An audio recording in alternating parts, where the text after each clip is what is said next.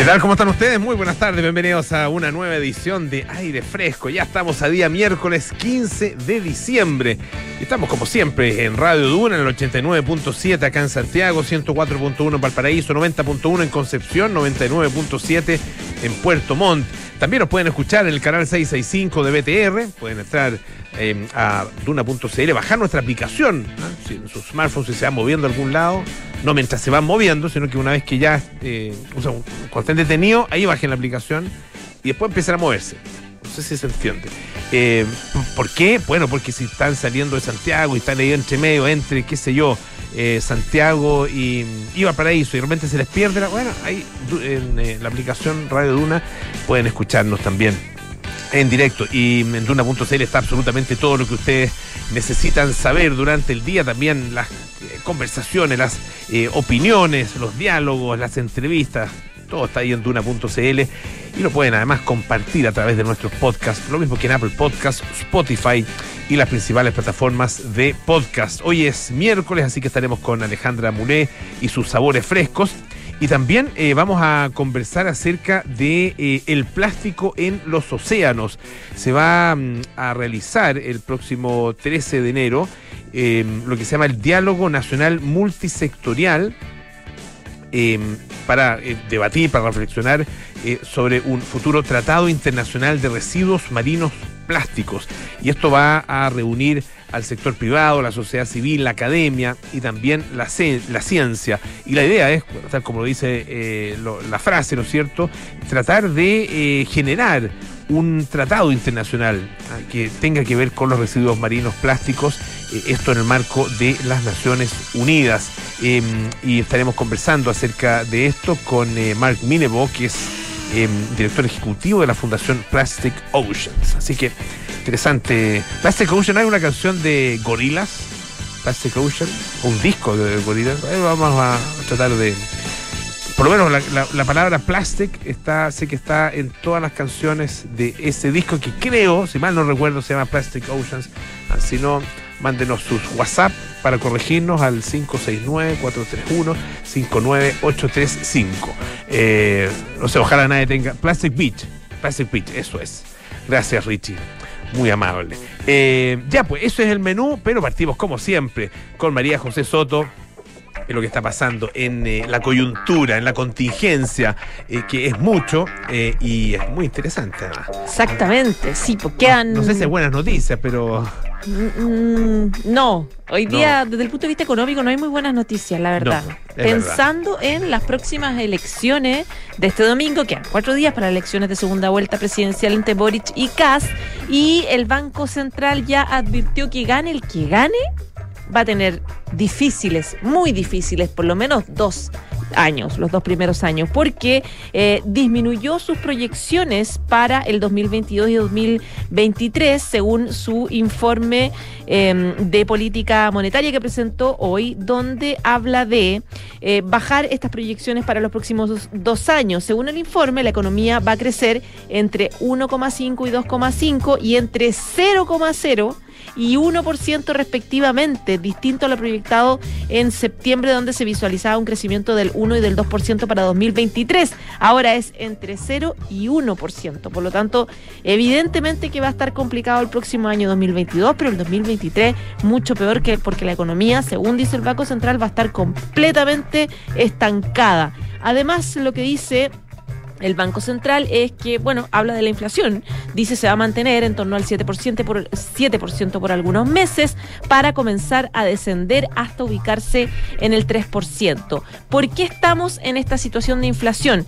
¿Qué dice el, el- Banco Central? Dice que eh, la inflación ha seguido aumentándose eh, por la extraordinaria expansión de la demanda interna y la depreciación del, del peso causado por factores idiosincráticos. Evidentemente tiene que ver con todas las cosas que hemos estado viviendo en el último tiempo. problemas domésticos. Pero nuestro problema internos. doméstico que tenemos, digamos, entre, entre ellos evidentemente el retiro de, los de, los de los fondos de pensiones, las ayudas, las ayudas del Estado, etcétera, etcétera. Entonces, claro, lo que propone es retirarlas de inmediato, todo lo que sea estímulo. Dice, como el IFE, hay que sacarlo, los bonos, acceso anticipado a cualquiera que sea fondo de pensiones, eh, va a ser fundamental retirarlo para poder de alguna forma contener la inflación.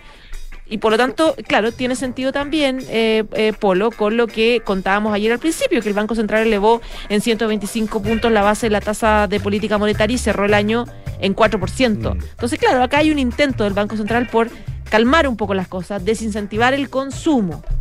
¿Qué pasa después de una fiesta eh, muy celebrada, muy regada? La resaca. La resaca. La resaca. Eso es. Bueno, lo, lo- es lo nos- tienen nos- claro eso es lo que nos está pasando. Nos y, está nos, y pasando nos va a seguir pasando. y, y, y, la, y esa resaca Lo la van a... todavía la van a- todavía estamos estamos bailando. Claro. Sí, todavía estamos en la cola para comprar los autos, digamos. O sea, Sí. la cola literal.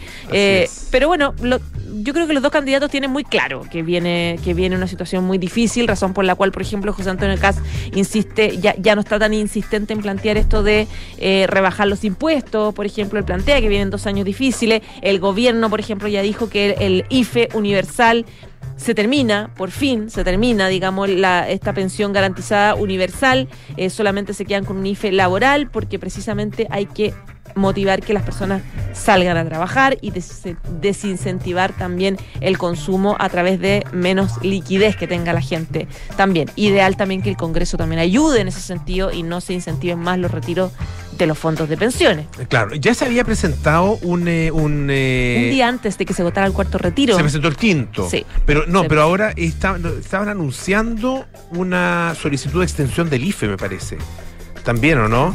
No del. IFE universal. Eh, extensión del. eh, no, perdón. Del no, laboral. estoy- no, el, eh, no, estoy, estoy confundiendo. No, lo que estaban pidiendo era la extensión de la prohibición de cortar el, el suministro de servicios básicos. Es que ese es otro tema que se va a venir. Sí. Ah, em, porque efectivamente em, ha habido, claro, para muchas familias problemas enormes de, em, de pago, ¿no es cierto?, de los servicios básicos porque las personas se quedaron sin pega o porque las pymes que tenían no podían funcionar, los locales comerciales, etcétera. Entonces, efectivamente eh, exis- existe y todavía existe y existió de manera muy muy eh, profunda durante la pandemia, durante los peores momentos de la pandemia, no es que haya terminado eh, ese, ese problema. Pero el tema es que, de hecho, lo han indicado las, las compañías, ah, eh, tanto el, esto, esto eh, tiene que ver con el agua, la electricidad y el llamado gas de cañería. Sí, y te contextualizo un poco lo que tú estás diciendo. La, cam- la Comisión de Economía de la Cámara Baja aprobó, de hecho, la extensión de la ley que prohíbe el corte de servicios básicos como agua, luz y gas. digamos. Todavía no está, no, no está 100% aprobado, digamos, pero va avanzando esta, esta Ahora. E- Eso para extenderlo desde este eh, 31 de diciembre, que Claro. es cuando terminaba, ¿no es cierto?, al 31 de diciembre del año próximo año. 2022. Eh, es efectivamente, es, es- es el tema, porque claro, eso es súper fácil decirlo y hacerlo. Ah, pero, pero aquí se está, para muchas personas, acumulando una deuda que va a ser impagable. De hecho, Ah, según los registros que hay, las deudas de agua potable subieron ya a casi el doble y la deuda total subió a más de 100 a 620 millones de dólares. En el caso de la luz, subió 700 mil para los clientes deudores. Es decir, hay gente que efectivamente lleva muchos meses, muchos meses. sin pagar la cuenta. Dentro de eso es posible, es muy es probable que eh, existan muchas personas que efectivamente no han podido pagar estos servicios básicos y porque están sin pega, eh, están sin ingresos, con muy bajos ingresos, están, eh, no sé, viviendo del IFE o viviendo de algún algún bono, algún beneficio o de su retiro. Es, es esos casos, obviamente que existen, pero la existencia de esos casos da pie cuando se universalizan lo- lo- lo- los beneficios de la manera como se hizo en Chile, da pie para que haya muchos otros que no están en la misma necesidad y que, bueno, obviamente si están dando la oportunidad, aprovechen. Y lo que dicen las empresas es que hay muchos clientes de altísimo consumo, porque si, si uno, si uno tiene un- un- una, eh, no sé, eh, una, una, de- una, mm, cuenta, ¿no es cierto? Que dicen, esta cuenta no la puedo pagar, ah, está demasiado alta, eh, no me dan la plata, eh, estoy sin, sin ingreso, estoy sin pega. Bueno, ¿qué hace? ¿cuál es la primera medida que hace una persona razonable? Bajar el consumo. ¿No es cierto? Claro. Bajar el consumo. Regar menos, ah, si es que tiene jardín, ah, no llenar la piscina, si es que tiene piscina.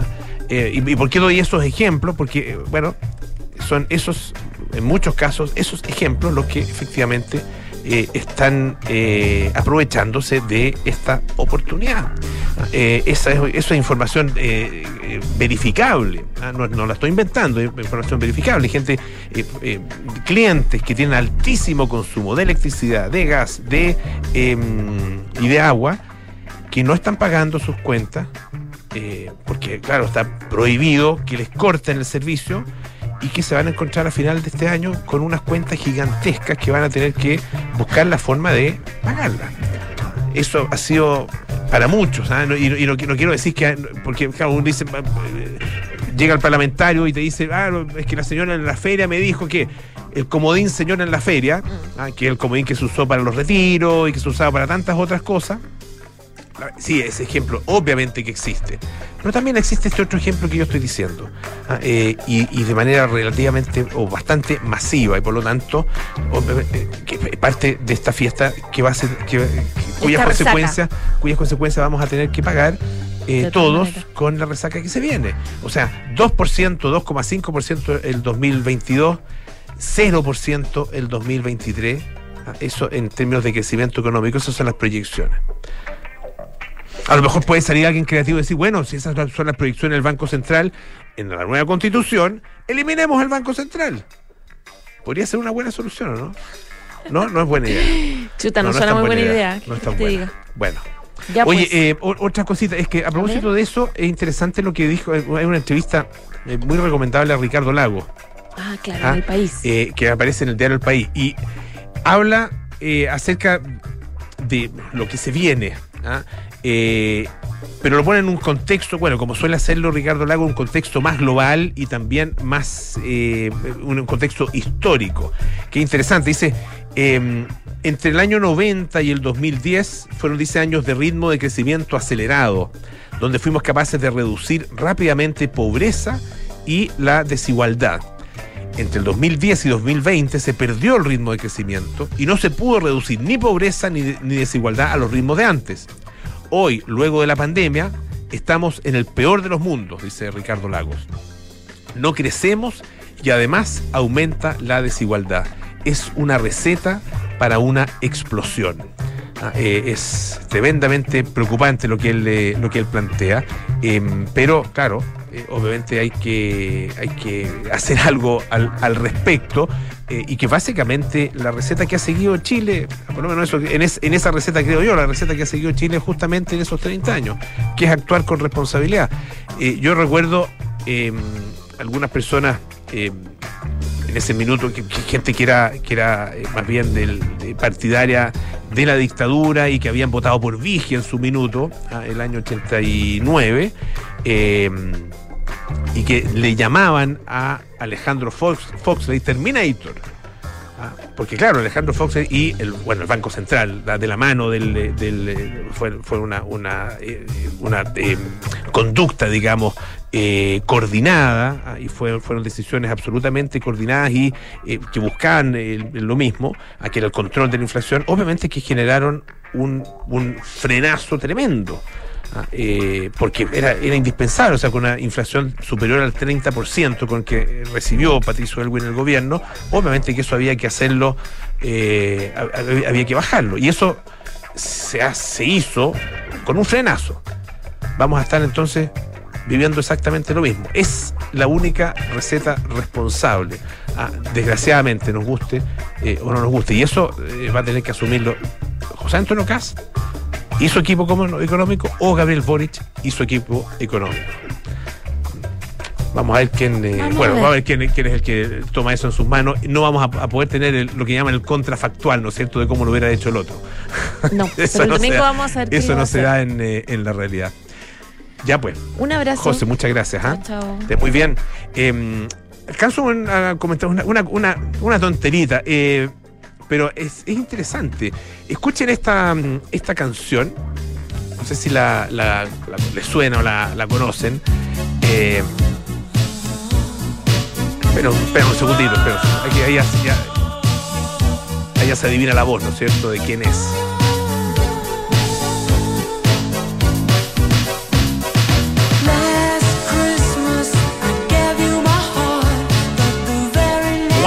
Obviamente George Michael, a quien escuchamos. esta es una canción de Wham que se llama Last Christmas, o sea, la última Navidad. y fíjense que según una encuesta que realizó una organización benéfica que se llama Guide Dogs, entre mil propietarios de perros, una buena muestra, mil propietarios de perros, dice que esta es la canción que más les gusta a los perros. ¿ah? obtuvo un, no es tan alto, un 10% de los votos, pero es la que más votos obtuvo. Eh, la segunda, esto había dicho yo, si es que me hubieran preguntado, bueno, no le he puesto las canciones de Navidad, a todas las canciones de Navidad a mis perros, tendría que hacer la prueba. Eh, la segunda es Jingle Bells. Y la tercera es eh, una canción de Mariah Carey, All I Want for Christmas is You. Ah, eh, que también es un lindo, es un lindo clásico. Eh, y dice que los participantes en la encuesta le eh, dijeron, ¿no es cierto?, al responder la encuesta, que a sus animales les gustaban las canciones alegres más que las más tranquilas, lentas o instrumentales. O sea, esa ropo pom pom no le gusta, a lo mejor no le gusta tanto a los. ¿Cómo se llama el tamborilero? El, el Little Drummer Boy. Bueno, el 90% dice que al, al 90% de los perros les gusta la música ¿ah? y que puede tener distintos efectos sobre ellos, desde hacerlos más energéticos ¿ah? hasta ayudarlos a dormir, ¿ah? un porcentaje menor. Em, una cuarta parte de los propietarios afirma que la música les ayuda a mantenerlos tranquilos o cómodos.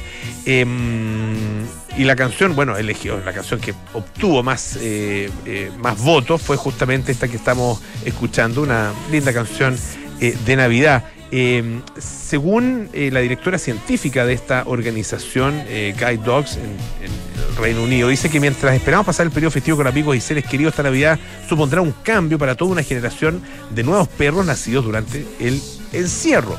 Claro, es probable que las casas estén más ocupadas de lo normal, las rutinas de muchos perros cambiarán. La música se utiliza a menudo para calmar a los perros en momentos de cambio y estrés, por lo que no es de extrañar que desempeñe un papel clave para los perros esta Navidad. Hay otras em, posibilidades, ¿ah? una canción de Navidad de Chris Ria, por ejemplo, otra de Michael Bublé, ¿ah? o em, una de Paul McCartney, A Wonderful Christmas Time. Así que bueno, ustedes pueden elegir qué canción quieren escuchar ustedes, pero sobre todo, qué canción ponerle esta Navidad a su mascota. Vamos a escuchar, mira, buena canción esta también. Gorillas con Feel Good.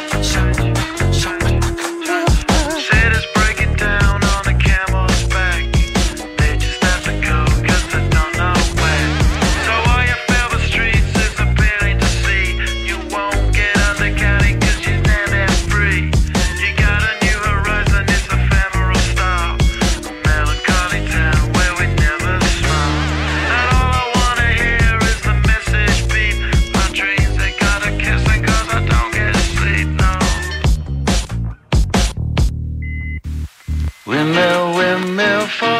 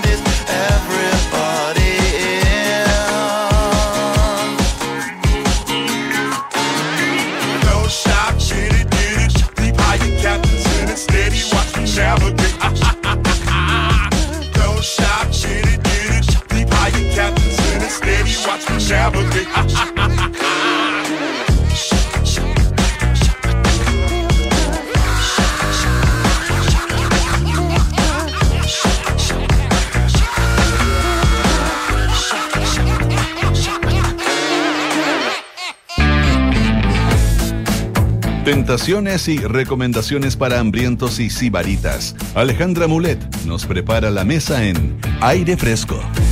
Hora de sabores frescos aquí en Radio Duna y para eso estamos al teléfono ya con Alejandra Mulet. ¿Cómo estás, Ale? ¿Qué tal? Hola, Polo, ¿bien y tú? Bien, también, gusto saludarte. Igualmente. Bueno, como todos los miércoles, eh, traigo unos recomendados entretenidos, sabrosos, y ahora ya con vísperas a Navidad, como para ver opciones de regalo de Navidad, por ejemplo.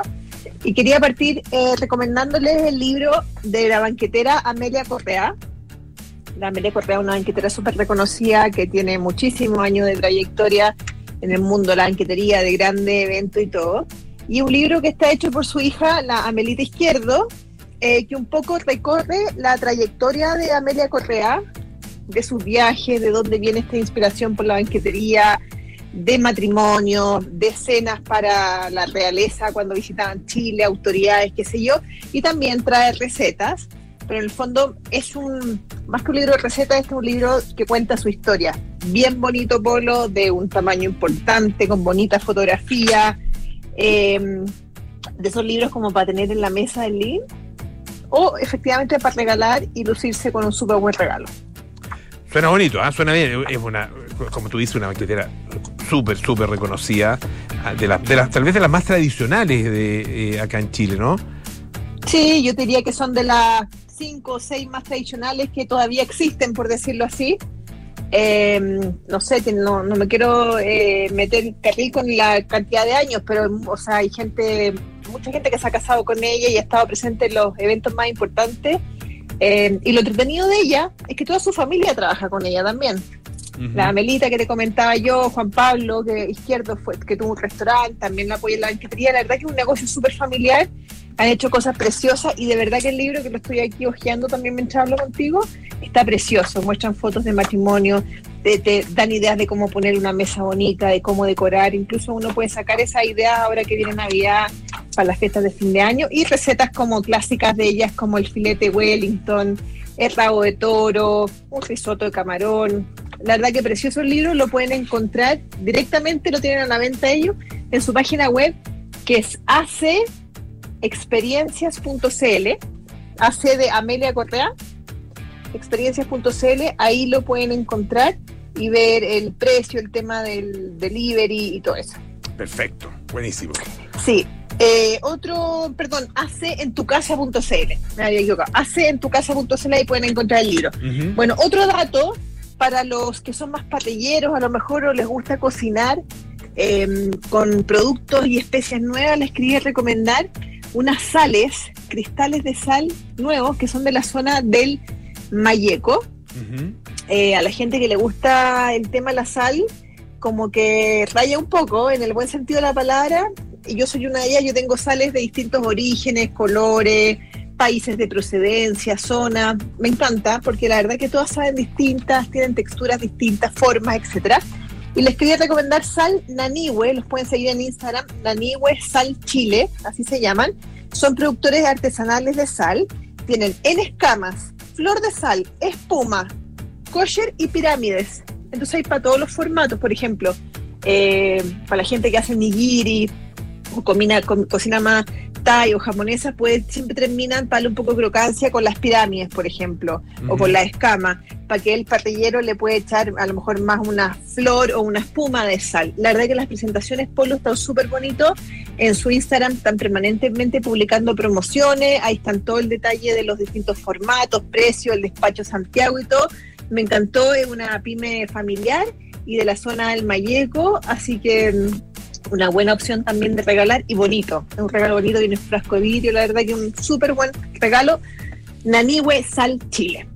Y Buenísimo. por último, uh -huh. quería recomendarles un restaurante. Se trata de La Picantería. La Picantería es un restaurante que ya lleva un par de años acá en Santiago, que está en CB Galería, ahí en Alonso Córdoba, esquina eh, Kennedy. Y La Picantería es un restaurante típico peruano que está en Lima, que es de Héctor Solís, que es uno de los restaurantes más premiados que hay en Perú.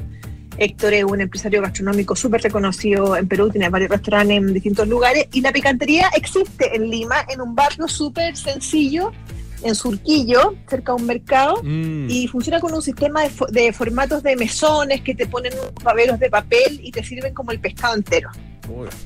Eh, muy entretenido, muy la picantería es como una picada finalmente. Ajá. Eso es el concepto de las picanterías en Perú. Bueno, acá la picantería llegó un poco más de mantel largo, sin tener el mantel largo, pero llegó acá a esta exclusiva esquina, este exclusivo sector, eh, con una carta eh, bien pensada, bien maquinada, donde han hecho un trabajo súper interesante, Polo, de trabajar solamente con pescado fresco, que de verdad es un lujo para los que estamos acá en Santiago.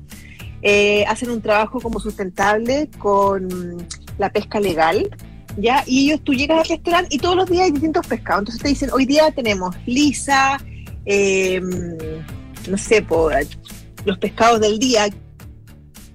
Y te dicen, eh, por ejemplo, son dos personas, les sugiero que un pescado de un kilo dos, por ejemplo, y les sugiero que lo pruebe en ceviche, después de fondo en una preparación que va con vegetales salteados, ellos te van sugiriendo y la verdad que es una experiencia súper entretenida, distinta para la gente que le gusta ir, se puede encontrar todos los días como con preparaciones distintas. Generalmente trabajan el rollizo, la caballa, la vieja, la lisa, la mulata, la palometa, el peje gallo o el vilagay, que son los pescados que habitualmente hay, son pescados de roca. Y es entretenido eso, Polo, porque ellos te van leyendo un poco cuántas personas son, qué es lo que te gusta, si te gusta con más o menos picor.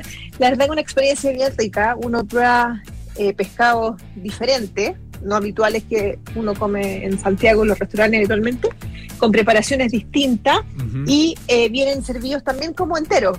Viene el pescado entero, con la cabeza y todo, y uno va comiéndose las partes que corresponden con su respectivo acompañamiento. Obviamente el típico pisco sour y los postres exquisitos tienen un suspiro de chirimoya. A los que aman la chirimoya como yo, se los recomiendo porque es un suspiro limeño hecho con chirimoya y que la verdad que le baja el dulzor del suspiro que a veces es muy hostigante. La chirimoya se lo baja y lo hace un postre muy agradable. Así que una buena opción, la picantería en Galería CB. Perfecto. Ya, pues, buenísimo. Ale, eh, no, te iba, te iba a encargar, pero en realidad eh, a lo mejor puede ser una idea para, para Ale Sabores y más, para tu cuenta. Dime. Porque, claro, eh, se viene la fiesta, ¿no es cierto?, de fin de año, se viene la Navidad, se viene el Año. Nuevo. Ah, me, me imagino que de eso podremos conversar la próxima semana. Pero también va a haber gente que este fin de semana, este domingo, algunos van a estar muy contentos, otros van a estar muy tristes. Ah, hay, hay solo dos alternativas. Eh, indiferente no creo que, que- bueno, algunos podrán quedar indiferentes, siempre hay gente indiferente, pero, pero cham- eh, espumante, champaña, eh, eh, cava, lo que sea, para celebrar. Puede Para ser, celebrar. Sí, puede Me ser. encanta. O para sí. pasar la pena, ambas, ambas sirven. Para pasar la pena a lo mejor otro tipo de, de- de- no sé, de, de brebaje se necesita, pero podría ser una, te lo iba, te lo iba a encargar, después se me olvidó encargártelo, así que, pero puede No, ser, a lo mejor lo- podemos, sí. podemos verlo a, a través de la, a través de tu cuenta. De no, de todas maneras, la próxima semana voy a recomendarles otro libro para los parrilleros, netamente para los que les gusta el fuego, un libro que acaba de salir del horno hoy día, Polo. ¿Ya? Todavía no lo tengo, así que se los voy a recomendar el próximo miércoles, que también puede ser una súper buena opción de regalo. Y ahí vamos a hablar de cava ideal o espumantes para poder acompañar la cena de Navidad o la de Año Nuevo. Perfecto. Ya pues Ale, muchas gracias, ah, un beso grande. Ya, un abrazo. Gracias. Sí, muy bien. chao. Alejandra Muley y sus sabores frescos todos los días miércoles aquí en el programa. En Hotel Termas Chillán vuelven desde el 30 de diciembre para que tú vuelvas a vivir lo excepcional, experiencias únicas en el destino perfecto, la montaña. Reserva en termaschillán.cl. Consulta por tu reserva flexible. Y la Universidad San Sebastián Cuenta con seis programas de doctorado para la formación de nuevos investigadores. Universidad San Sebastián, una gran universidad que avanza y crece. Hacemos una pausa y volvemos con más aire fresco. Esto es Radio Duna.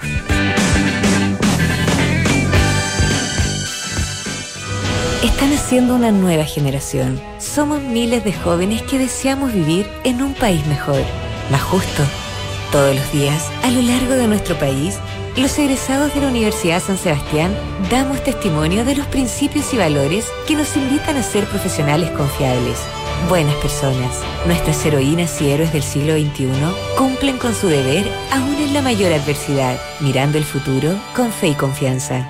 Nuestra misión es siempre educar en la razón y en la virtud. Este fin de año, lo excepcional no pasa el 31 de diciembre, pasa el 30. Porque el 30 de diciembre vuelve a abrir el Hotel Termas Chillán. Desde el 30 de diciembre, vuelve a disfrutar de manera segura del destino perfecto para reconectarte en familia con la montaña, la naturaleza, el deporte y el relajo. Consulta por programas flexibles en termaschillán.cl o escríbenos a reservas arroba termaschillán.cl. Para evitar contagios, te cuidas en la oficina, en el banco, en la calle, en el supermercado, en el metro, con tus amigos, con tu familia, en el restaurante, en el mall, en el cine, en la plaza, en la clínica, en todos lados. Pero ¿quién te cuida a ti? AirLife lleva más de 25 años sanitizando el aire de espacios públicos, oficinas y autos, eliminando hasta un 99,99% de virus, hongos y bacterias, cuidando tu salud y la de tu familia en más de 15 países. Sigamos cuidándonos. AirLife, aire puro. Conoce más en airlife.com. Hola, soy José Antonio Cast y necesito de tu compromiso para terminar con la delincuencia, el narcotráfico y la violencia en nuestro país. Necesitamos paz y tranquilidad. Necesitamos ponernos a trabajar en nuestro futuro y así crear más progreso para todos. Por eso, atrévete este 19 de diciembre votando 2, votando CAST y construyamos juntos el futuro de nuestros hijos. Oye Chile, tranquilo, todo va a estar bien. Somos un país increíble, lleno de futuro para que ese futuro se haga presente, necesitamos fomentar el orden, la seguridad, la paz, la libertad y el progreso. No nos juguemos a Chile, estamos a tiempo. En tu voto está tu futuro. Atrévete por un futuro para Chile. Vota 2, vota casa. Vota. Antonio. En cada elección somos miles los responsables de contar con resultados rápidos y seguros. Los vocales de mesa nos permiten sufragar, realizan los escrutinios y completan las actas. Los apoderados, encargados del control ciudadano y de denunciar cualquier irregularidad. El personal de Enlace Cervel, que ingresa las actas de escrutinio a la red de transmisión de datos. Los colegios escrutadores, que suman nuevamente los votos de las actas. El Tribunal Calificador de Elecciones, que determina los resultados definitivos y es la instancia donde se pueden reclamar rectificaciones. Elige el país que quieres. CERVEL.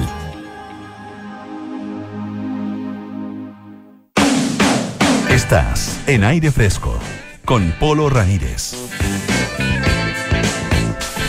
Ya estamos de vuelta aquí en aire fresco, esto es Radio Duna. Recuerda que Liberty Seguros pone a tu disposición productos y servicios digitales que cuidan tu tiempo. Descubre más ingresando a liberty.cl y busca a tu corredor más cercano. Y para evitar contagios, te cuidas en todos lados, pero ¿quién cuida el aire que respiras? AirLife lleva más de 25 años sanitizando el aire de espacios públicos, oficinas y autos de más de 15 países. Cuidémonos con AirLife. Visita airlife.com. Bueno, les contaba yo al principio del programa que se está organizando y se va a realizar, de hecho, el día 13 de enero, un diálogo nacional multisectorial.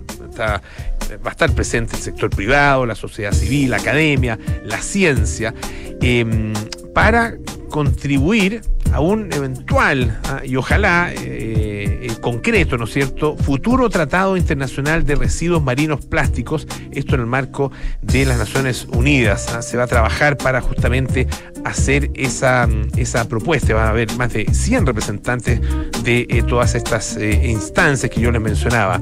Y todo esto está organizado por la Fundación Plastic Oceans. Estamos con su director ejecutivo, Mark Mirebo. Mark, bienvenido a Aire Fresco. ¿Cómo estás? Muy bien, muchas gracias. Cuéntanos un poco de ti y de la fundación. Ah, eh, y después vamos entrando, por supuesto, en, esta, en este encuentro que se está organizando para el 13 de enero. Eh, eh, Plastic Oceans Chile es una fundación que ya existe desde el año 2017. Eh, es una fundación que, como dice ya su nombre, Plastic Ocean, estamos enfocados en el plástico, la contaminación por plástico del océano. Eh, y lo hacemos a través de distintos pilares. Lo hacemos a través de educación, proyectos audiovisuales, documentales. Quizás han visto el documental en Netflix que se llama A Plastic Ocean, que uno que, que recorrió todo el mundo para justamente eh, enseñar a la gente lo que estaba pasando en el océano. Em, lo hacemos a través de legislación, por ejemplo, y también la ciencia. Entonces son distintos pilares en que nosotros, eh, en nuestra visión por lo menos, creemos que hay distintos pilares donde también se pueden encontrar las soluciones. Em, y, eso lo estamos haciendo desde 2017 acá en Chile, en todas las regiones al final. Y, y, esta última iniciativa de los diálogos es para nosotros algo muy orgulloso. Estamos muy orgullosos de eso porque es algo que, que ya se estaba haciendo a nivel global y ahora eligieron a Chile justamente y trabajar con nosotros para hacer un diálogo nacional. ¿En qué se materializa el trabajo de la Fundación? Tú dices que están presentes en, todas las regiones del, o en distintas regiones del país. Ah, eh, ¿En qué, cómo se concreta ese trabajo? Sí, va, por un lado hacemos muchos talleres, por ejemplo, en colegios o charlas, por ejemplo, en, distintos webinars o conferencias. Últimamente, lamentablemente, son muchos webinars.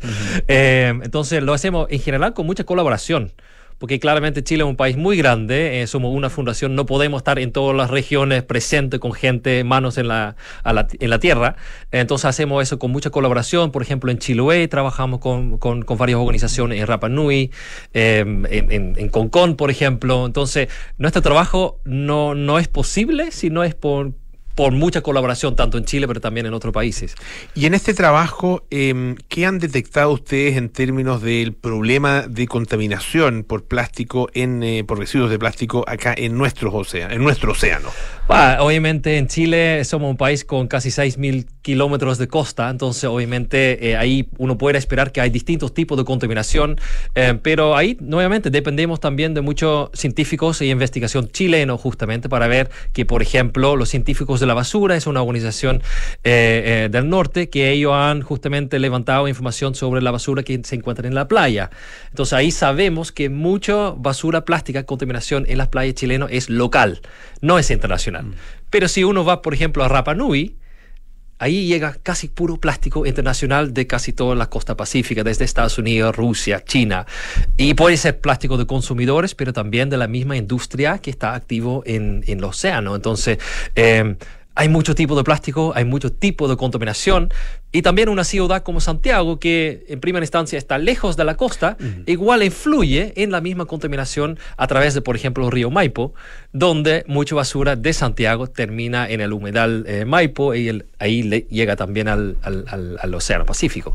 En Chile em, se, ha legislado al respecto eh, en relación con el tema de los plásticos. lo más conocido es la ley de em, que prohíbe el uso de bolsas plásticas o la utilización de bolsas plásticas de un solo uso y la entrega de esas bolsas en el comercio. ¿Cómo, cómo ves tú ese tipo de, de medidas desde los estados? Sí muy importante. De hecho, cuando empezamos con Plastic Ocean en 2017, se, estaba hablando sobre algunas prohibiciones en el sur, en algunas municipalidades.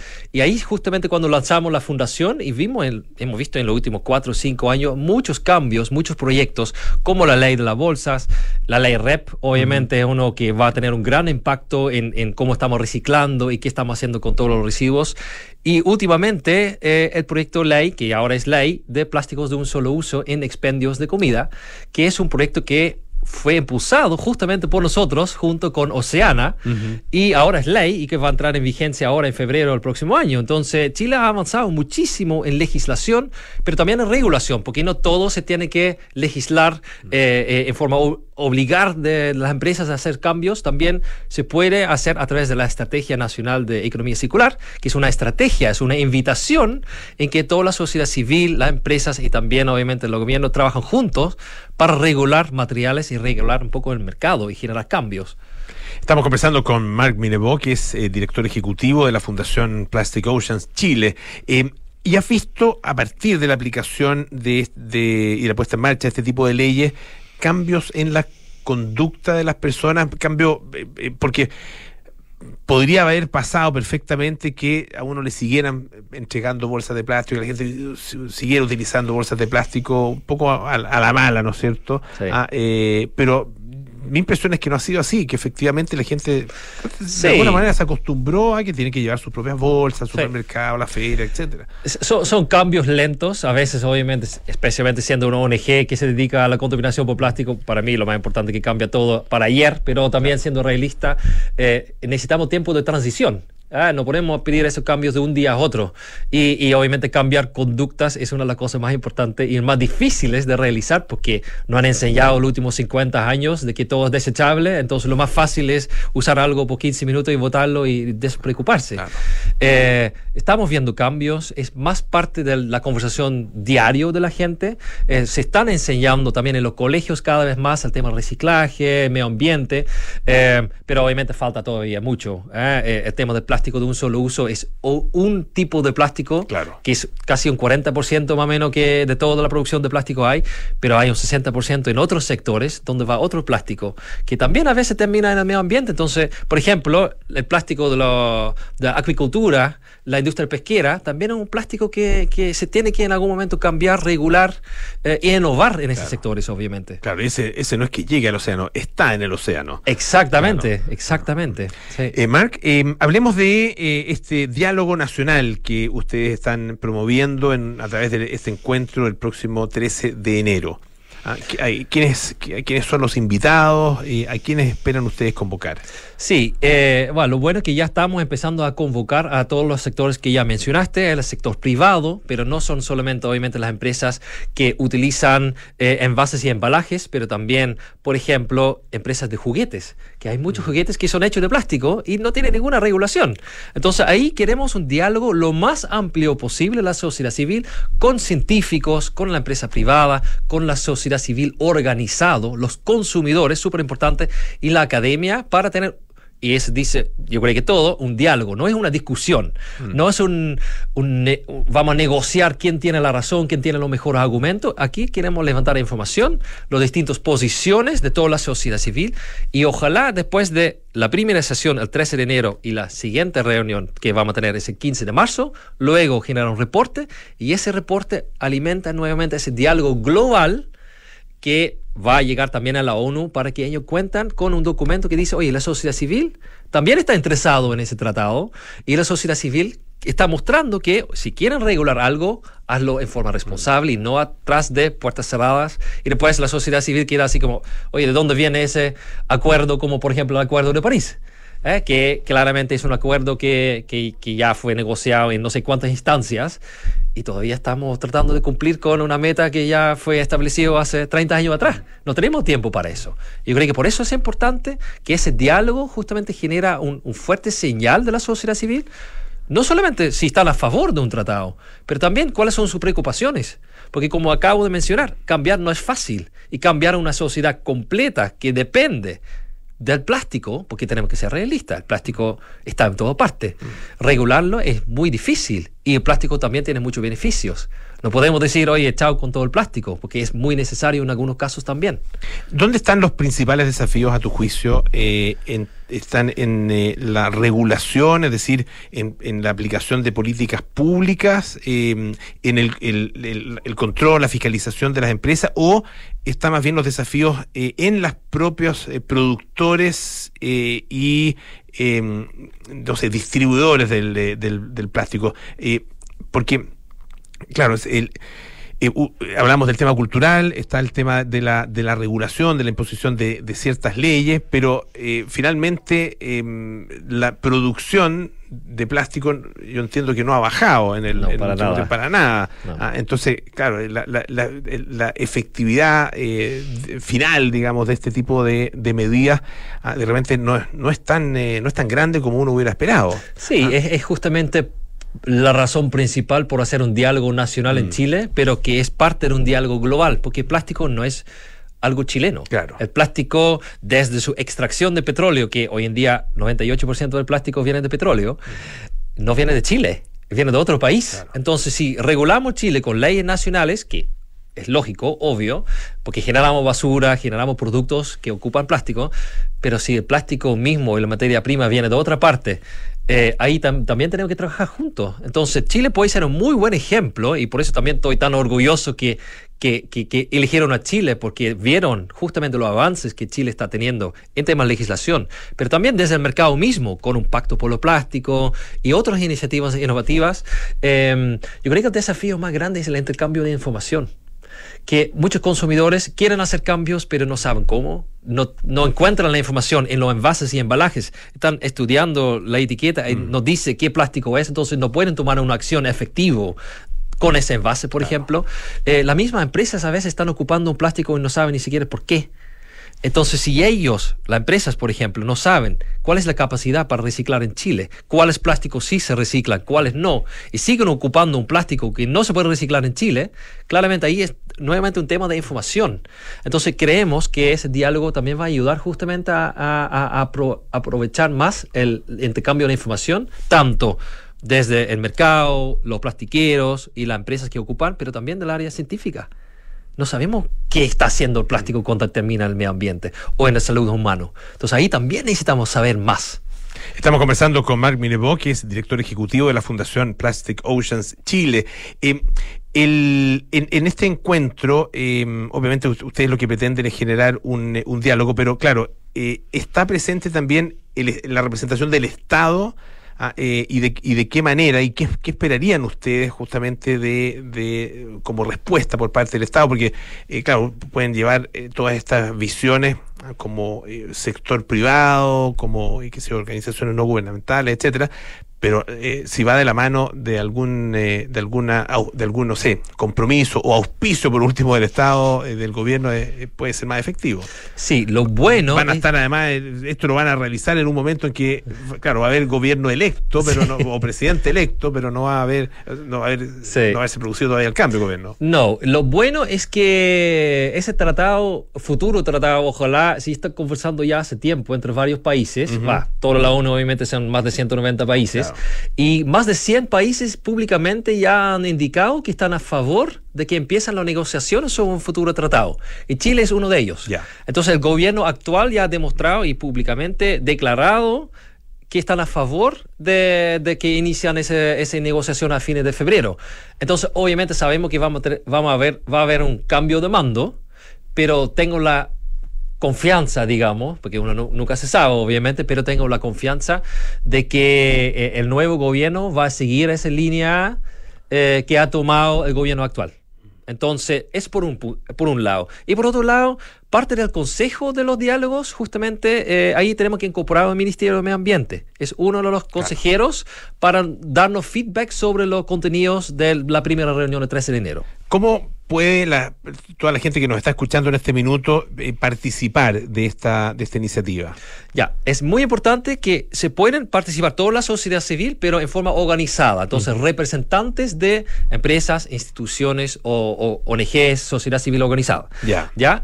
Entonces, pueden eh, eh, solicitar una invitación a nosotros a través de nuestra página web, que es plasticoceans.org slash, ahora es un poco más largo, eh, Diálogos Nacionales Chile.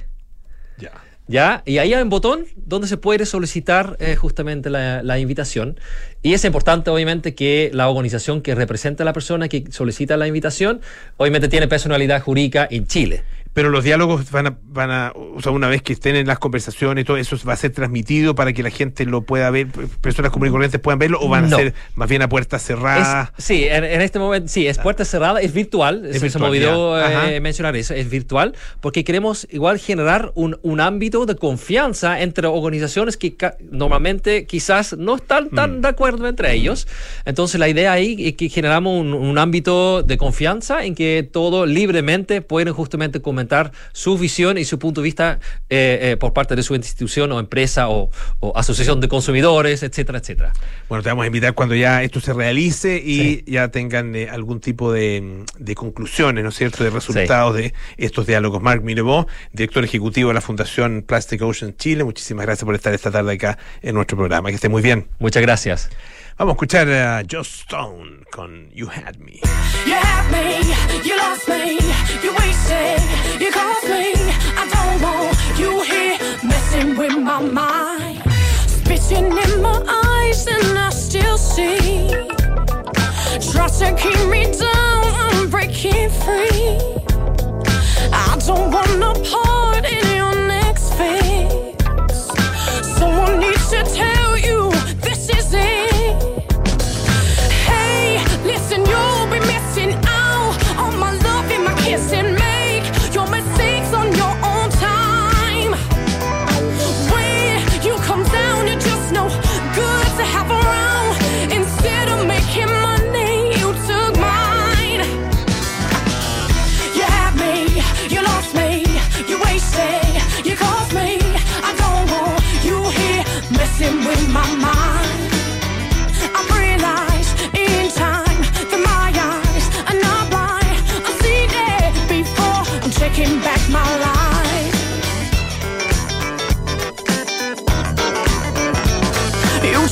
Freedom.